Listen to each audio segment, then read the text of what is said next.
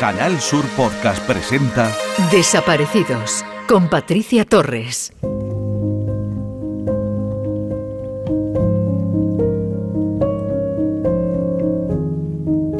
El pasado sábado 10 de octubre se celebró el Día Mundial de la Salud Mental, una efeméride impulsada por la Federación Mundial para la Salud Mental con el apoyo de la Organización Mundial de la Salud.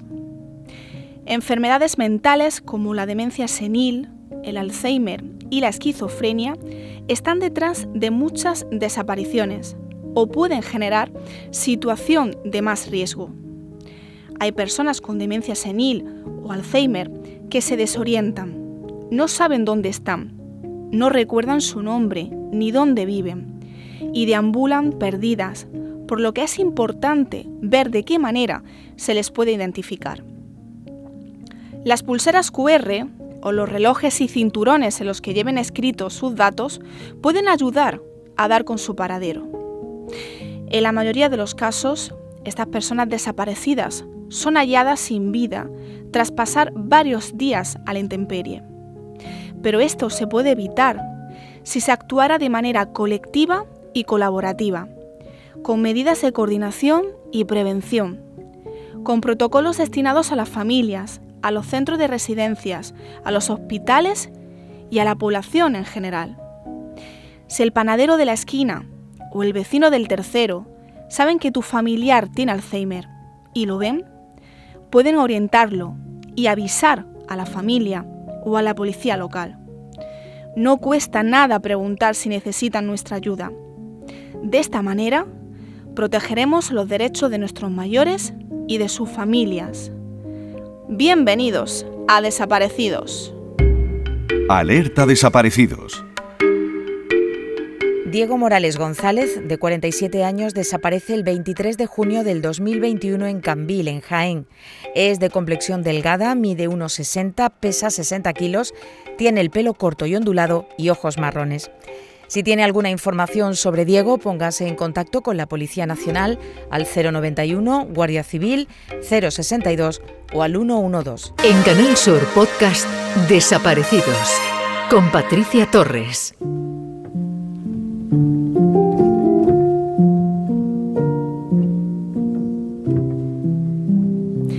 Este viernes 22 de octubre se cumplirán cinco años de la desaparición de Lucía García. Lucía, de 78 años y con Alzheimer, salió a las 4 de la tarde de su casa en el Rollo Morera, una pedanía de Turre, Almería, para ir a la de su hermana, que vive a casi 200 metros de distancia. Desde entonces no se sabe nada de ella. En cuestión de poco tiempo comenzaron las primeras búsquedas. Una batida iniciada por los familiares, pero que al día siguiente contó con el despliegue de dos helicópteros y perros de rastreo de la Guardia Civil. No hubo pistas ni indicios. Han pasado cinco años y su familia no ha encontrado ninguna respuesta solo pide que sigan buscándola hasta encontrarla. Hoy tenemos a una de las hijas de Lucía, Beatriz. Bienvenida y gracias por estar hoy en Desaparecidos. Gracias a vosotros. En primer lugar, eh, preguntarte, Beatriz, eh, ¿cómo está la familia cuando se van a cumplir, a cumplir cinco años de la desaparición de tu madre y en qué punto se encuentra el caso? Pues nosotros estamos, la familia está como el primer día, hecha polvo. Seguimos buscando, pero por parte de la autoridad y por parte de nadie, no, ya esto, el caso está que no, que nadie ya hace nada. ¿No hay ningún avance? No hay nada, nada. Todo para ya, ni la Guardia Civil, ni nadie, nadie llama, nadie hace búsqueda, nadie.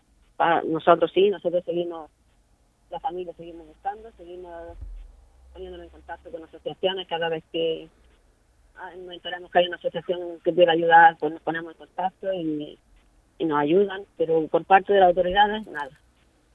Me gustaría, Beatriz, que nos contextualizaras cómo desaparece tu madre. ¿Qué hizo ese día? Pues mi em, madre mm, salió a las 4 de la tarde de su casa. Eh, Lo del kilómetro no está bien porque son 200 metros lo que hay de la casa de, de mi madre a la casa de mi tía. Y ella pues iba muchas veces al día, porque como está tan cerquita, pues iba muchas veces. Y esa tarde salió a las 4, llegó a la casa de mi tía, estuvo unos 4 o 5 minutos y volvió a salir de la casa de mi tía, pero ya no llegó a, a la suya. ¿Y de ahí ya no, sabemos- de ahí ya no Sí. se le perdió la pista y de ahí ya no sabemos más nada. cuándo la echáis en falta, Beatriz? Pues yo bajaba todas las tardes casi a la misma hora y eran por las cuatro y veinte, las cuatro y media cuando yo bajé. Y llego y le digo a mi padre, ¿dónde está la mamá? Pues se ha ido a casa de su hermana. Y subo a la casa de mi tía ya, ¿Mm? había, ya había estado allí, había salido, pero mm, ya no estaba en el camino, ya no, ya empecé a buscarla, ya pasó como una media hora. Entonces la última, echamos de menos. sí, la última persona que la vio fue tu tía, Beatriz. Y la última persona fue eh, mi tía que estuvo cinco o seis minutos con ella hablando y salió para volver a su casa, pero ya no, a su casa ya no, no llegó. ¿Y qué te comentó tu tía? ¿Cómo la vio? Yo le pregunté, digo, ¿la ha visto más rara? ¿La ha visto que ha dicho alguna cosa? No, no, no, ella hasta como siempre, porque ella siempre decía, ¿cuándo vamos a ir a Salva, al pueblo, que es donde iba a cobrar la pensión? ¿Mm? Ella no se acordaba cuándo había estado a cobrar, pero siempre tenía obsesión por ir a cobrar. Y decía, mm, ¿cuándo vamos a ir? tía? Pues en dos o tres días vamos a ir ya. Y hasta estuvo hace poco que estuvo con ella hablando de eso, salió y ya la vio lo mismo, igual que siempre. Ella padece Alzheimer en una fase muy inicial. ¿Había tenido alguna situación de desorientación, de pérdida, eh, No, no, no, no, no, nada, nada. Hasta ese día ella venía a mi casa, que estoy un poquito más lejos que la de mi tía, y iba a la casa de mi tía, pero no se iba ni a la casa de, de ningún vecino, ni se había ido a ningún, nada. Ella de una casa a la otra, pero siempre salía y llegaba bien. Hasta ese día no, no lo había pasado nunca. Tu madre era una persona muy activa, eh, Beatriz, Sí, sí, no paraba de hacer cosas. muy bien. Sí, sí. Ella no paraba, ella no no tenía pereza para nada, ella era estaba muy bien, a pesar de que tenía su cabeza que ya se le olvidaban mucho las cosas, pero ella físicamente estaba muy bien. Vivía con tu padre y, pero vamos, tanto tu hermana Lucía como tú habitualmente acudíais, ¿no? A la casa. Sí, sí, nosotros, ellos vivían los dos, pero nosotros, yo más porque estoy más cerca, pero sí, mi hermana venía los fines de semana, yo iba casi todos los, casi toda aparte que tenía que ir un día de viaje, todos los días iba, por la mañana, por la tarde, estábamos pendientes de ellos, porque mi padre estaba bien, pero ella ya pues había que estar muy pendiente de ella, por las medicinas, por había que estar pendiente, y yo pues, como estaba más cerca, pues estaba todos los días con él. En esos primeros momentos, cuando desaparece tu madre, ¿barajasteis eh, la posibilidad que a lo mejor alguien se la hubiese llevado? Yo siempre, desde el primer momento. sí. ¿Y por qué, Beatriz? Pues porque ella cruzó la carretera, ella tiene, hay unos, de los 200 metros que hay, hay 20 metros de carretera para entrar a la casa de mi tía. Y entonces pasan todos los coches. Y unos pasan despacio, otros pasan corriendo, otros pasan, pasa de todo. Y entonces yo mm, sé que mi madre estaba mm, un poco con, que se le olvidaban las cosas, pero no estaba como para mm, perderse así y si ella coger un camino y no. Entonces yo desde el minuto uno pienso que un coche pasó o fuese que la atropellara o fuera que no sé mil cosas porque como pensamos tanto no lo sé pero yo para mí hasta que no se demuestre lo contrario sigo pensando que mi madre no se fue sola Se buscó durante una semana, eh, pero vosotros siempre habéis manifestado que no se buscó bien. Echase- No, no, no, no. echasteis en falta un rastreo en profundidad, ¿no, Beatriz? sí aparte mm, no se buscó bien porque no se buscó bien Mm, no, se ha buscado tampoco mm, porque vale yo tengo mi opinión de que se la pudo llevar un coche pero luego me queda una posibilidad de que se pudiera desorientar y se pudiera ir eh, mi madre no se iba a quedar a dos metros de la casa, mi madre andaría, andaría porque yo la busqué por todos los alrededores y no estaba, entonces andaría kilómetros. Y, y se ha buscado aquí a un kilómetro alrededor, pero no se han hecho búsquedas lejos, hemos buscado nosotros, pero yo y mi hermana sola por los pechos, por los perros, que eso es muy difícil andar y dos personas solas no se puede mm, buscar como se puede hacer una búsqueda cuando hay mucha, mucha gente. Mm. Eh, entonces esas búsquedas no se han hecho. Aquí las únicas búsquedas que se han hecho más grande, una búsqueda que le pusieron mucha, mucha dificultad para, para poderla hacer, que fue José Ángel, el policía local, sí. que vino de Madrid. Sí. Y luego Valeriano de la calle, que nunca de radio también, otra asociación que ha venido unas cuantas veces cuando tiene tiempo y nos ayuda, pero también a ellos y nosotros. Y Luego también José Cabrera, también otra, otra asociación de guardias civiles solidarios que vino a mirar unos pozos porque la policía ni eso me quiso hacer caso de mirar unos pozos. O sea que mm, siempre tenemos nosotros que buscar quien nos pueda ayudar, porque las búsquedas que se hicieron en su momento no se hicieron como se debería haber hecho. Y yo pues, lo pienso así y así lo digo porque es lo que siento.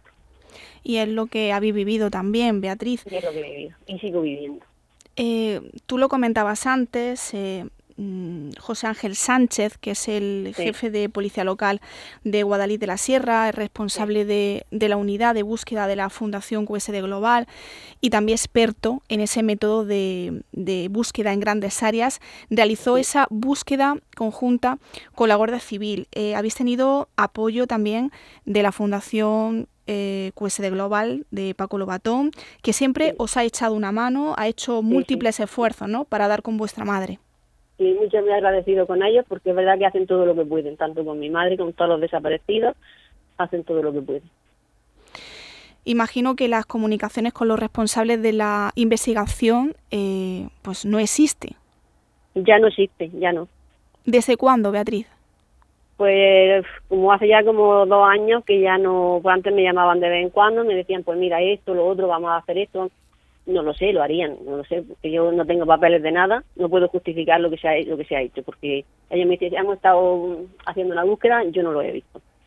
Pero mm, ya hace como dos años que ya no ni me llaman, ni me dicen nada, ni se hace nada. A Lucía, a tu madre, eh, se la ha buscado en Bédar, Mojácar, Campo Hermoso y en diferentes eh, núcleos eh, cercanos a Turre, por si en algún momento hubiera podido acceder ¿no? hasta alguno de esos lugares. ¿Os queda algo más por hacer, Beatriz? Mucho, queda mucho por hacer. Queda mucho por hacer. ¿Qué lugares todavía no se han buscado en profundidad? Mm, es que buscar, buscar, no se ha buscado ninguno, porque mira, yo... Mm, puedo decir que a mí me decía la guardia sí, se ha llegado hasta taberna, pero se ha llegado hasta taberna en un coche. Ha llegado a taberna, ha preguntado, mm, ¿por aquí habéis visto esta, esta señora? Pues no, no, es que mm, buscar así no creo que, porque yo he llegado por, mm, a los meses de desaparecer mi madre, íbamos yo y mi hermana por la gasolinera preguntando y en ninguna gasolinera me habían dicho, pues aquí estuvo la Guardia Civil preguntando. No se puede llegar a un pueblo y preguntar, ¿habéis visto esta persona? No. Mm, y yo he, seguido buscando, he seguido poniendo carteles, he seguido, pero mm, no se han buscado las cosas, no, no sé, yo no estoy de acuerdo con lo que se ha hecho. Con otras familias que hemos conversado en, esta, en este programa, hemos hablado, Beatriz, de la concienciación y la visibilización de, de este drama que sufren miles de familias, pero también hablamos de sensibilización de esta causa, porque estamos saliendo poco a poco de una pandemia mundial, hemos estado meses confinados en casa, viviendo una situación de incertidumbre, pero esa sensación, ese sentimiento que vosotros vivís desde que desaparece vuestro ser querido, ¿no? A raíz de esto, de esta pandemia, eh, ¿Tú crees, Beatriz, que la sociedad ha llegado a empatizar con vosotros? No. Si te digo lo que siento, no. No. ¿Y por qué? ¿Por qué piensas eso, Beatriz? Mira, mm, porque, porque no lo veo así. Mira, yo cojo y pongo en, en mi Facebook una foto de que estoy confinada en mi casa y todo el mundo me contesta. Pongo una foto de que mi madre está desaparecida y no me contesta nadie por decirte algo. Hmm. No me contesta nadie. Mi madre está desaparecida, ya no te digo a la gente de mm, que no nos conocen, vecinos, familia. No te contestan. Entonces no están sensibilizados porque la pandemia nos afecta a todos, pero la desaparición solo me afecta a mí, a mi familia. Entonces, no. Yo no lo veo así, no lo siento así pero mm, el drama que viven los eh, familiares de personas desaparecidas es un drama que también hemos comentado, Beatriz, que nos puede tocar a cualquiera, que nadie está libre. Pero, el que no nos toca No, lo, no, yo, y te lo digo porque lo vivo, Mm. lo vivo. Sí. Lo vivo, que yo, mi madre desapareció los primeros días, sí, vecinos, mm, familiares, todo el mundo buscaba, pero ya mm, eso pasó y pasó y ya ni te preguntan, ni te... pues ya- y además te dicen, pues tienes que olvidarlo, si ya tu madre ya los años que hace, ya que no la vas a encontrar, si ya para qué buscas, si ya... Y todo eso es que no... Como yo digo, si, si yo me acuesto porque me duele una pierna, no puedo dormir. El que no le duele, pues tiene que dormir tranquilo. Y como esto me duele a mí, pues soy yo. Pero los vecinos, los familiares más lejanos, pues viven su vida y, Mm. y como ya te digo, es como si no como si no hubiera pasado. Eso lo vivimos los, los familiares que, que lo tenemos. Habéis escrito... demás es lo que yo siento, no sé. Sí. Sí, sí, es comprensible lo que tú estás expresando, Beatriz. Habéis escrito incluso tres cartas al director de la Guardia Civil. Sí. ¿Habéis recibido respuesta? Em, yo he escrito tres cartas y he recibido respuesta a una.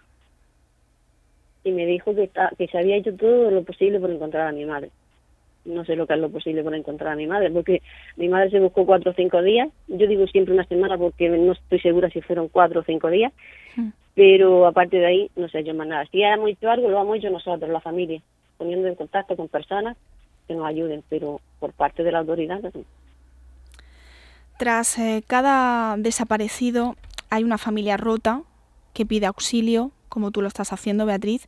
Vidas que se quedan paralizadas desde que Sí. dejaron de ver a su ser querido, pero aferradas a la esperanza, ¿no, Beatriz? Sí, yo tengo la esperanza algún día que de una forma o de otra que la encuentre. Es la única esperanza que tengo, que la encuentre, como sea. Yo ya voy andando por el campo y digo, pues si me la encuentro en algún sitio, y eso es lo que quiero. Sé que es un dolor encontrarme a mi madre tirada por ahí, pero es lo que quiero. Porque lo que quiero es saber qué pasó y encontrarla y tenerla donde está mi padre. Pero mm, la esperanza no se pierde, pero eh, el dolor no se quita nunca tampoco. Esto es una cosa que hay que vivirlo para saber. Y es que poco se habla del impacto que supone la ausencia de, de un familiar en la salud mental, ¿no? De, de No vosotros. se habla nada. Nada. Porque necesitáis y- y esa atención. está- Hmm. he- hecha en rota, se rompe cuando se desaparece una, un familiar. Da igual que sea joven, porque a, a mí yo te- es otra otra sensación que yo tengo, que como mi madre es mayor, no se le echa la cuenta que se le echa a una persona joven. Hmm. Si fuera una persona joven o un niño o eso, mi madre se hubiera buscado muchísimo más. Y eso lo tengo también, es un dolor que tengo yo también, que mi madre no se, haya- no se haya hecho por ser mayor. Fíjate que tu padre, tú lo comentabas antes, se sumió pues una tristeza absoluta. Él no pudo Sí. superar la ausencia de tu madre. Mi padre se fue a buscarla. Se fue a buscarla porque él decía, yo no quiero vivir aquí, yo no quiero estar aquí. Y mi padre se puso, mi madre desapareció en octubre y mi padre empezó a ponerse malo en enero. Y hasta que duró dos años y algo y, y se los tiró malo, pensando cada día en irse con ella a buscarla. Y se fue. No sé si allí estarán juntos o no, pero es lo que quisiera pensar, que ahí se están cuidando como se cuidaron siempre. Beatriz, eh, tanto tú como tu hermana Lucía, que sois las eh, portavoces ¿no? de, Sí. de tu madre, eh, habéis sido grandes luchadoras durante todo este tiempo, no habéis cesado de clamar por saber del paradero de vuestra madre. ¿En quiénes os apoyáis vosotras? Nosotras dos, Sí. solas. No estamos la una con la otra. Y hacer, iremos donde haya que ir, buscaremos donde haya que buscar y seguiremos luchando hasta que podamos seguir haciéndolo, si no la encontramos antes. Este viernes se cumplen cinco años. eh, ¿Vais a hacer alguna concentración en Turre? No, no, otra cosa que no hago porque como parte del ayuntamiento tampoco tenemos mucha ayuda. Hmm. Tampoco porque cuando le pido algo no están ahí y digo, ¿para qué me voy a molestar en, en, ha- en- en hacer una concentración si no voy a tener ayuda de nada? Entonces, pues bueno, quiero que salga en la radio, quiero que salga en el periódico, Hmm. y pues ahora va a venir un muchacho también, un periodista, quiero que salga en donde tenga que salir, pero concentración no hago por esto, porque el ayuntamiento pasa del tema también. En el anterior programa eh, teníamos como invitada a Ana María Herrero, que es madre de Burja Lázaro, desaparecido hace siete años en La Guajira, en Colombia, y ella nos comentaba cómo afrontaba la ausencia de, su hijo, que estaba siempre pendiente de un teléfono que, nunca sonaba, de alguna novedad que le permitiese encontrarle, de encontrar su cuerpo, ¿no? Al menos, ¿no? Imagino que así os encontráis también vosotros, Beatriz. Sí, yo estoy a cada momento pienso, si saliera un cazador y se encontrara a mi madre, me llamaría. Si encontrara, si alguien la viera que alguien la, tiene por algún sitio y, la, alguien andando, paseando, la, viera su cara y me llamara, lo pienso miles y miles y miles de veces. Me gustaría terminar esta entrevista, Beatriz, con tu mensaje. ¿Cuál es el llamamiento que harías en este momento? ¿A quién? Y si te estuviese escuchando tu madre, ¿qué le dirías? Si mi madre me estuviera escuchando, le diría, que no se preocupe, que la encontraremos, que la seguimos queriendo, que seguimos estando cada minuto que pasa pensando en ella, que la queremos y que queremos, como sea, que esté con nosotros otra vez. Y si alguien da un mensaje que si alguien sabe algo, mm. y si alguien hizo algo, lo que sea, que no quiere dar la cara, que nos deje una carta, que nos deje lo que sea, pero que nos diga dónde está. Con eso me conformo, con que nos diga dónde está, que yo la buscaría al otro lado del mundo. Si tuviera que ir a buscar a mi madre, al otro lado del mundo iría. Pero que alguien que sepa algo, que diga algo, que hable. Y que nos diga dónde está. Todo desaparecido, Beatriz, eh, tiene derecho a ser buscado. Toda la familia tiene derecho a que se le informe, sobre todo, lo que se está haciendo en relación a su búsqueda. Gracias de nuevo por haber estado con nosotros. Eh, te mando un abrazo muy fuerte para ti, para tu hermana Lucía, para el resto de la familia y seguiremos, como siempre, muy pendientes el caso de tu madre. Un beso, Beatriz. Muchas gracias por dar esta oportunidad de poder, por lo menos, que se escuche y que, que se sepa que sigue desaparecida. Y nada, hay un montón de besos para todos. Muchas gracias, Beatriz. Seguiremos dando voz a los familiares y a vosotras. Gracias. Muchas gracias. En Canal Sur Podcast Desaparecidos con Patricia Torres. Alerta Desaparecidos. María José Arcos Caamaño, de 35 años, desaparece el 15 de agosto de 1996 en A Coruña. Lo único que se encontró fue su coche aparcado en las inmediaciones del faro de Corrubedo en A Coruña. Si tiene alguna información sobre María José, póngase en contacto con la Policía Nacional al 091, Guardia Civil al 062 o al 112.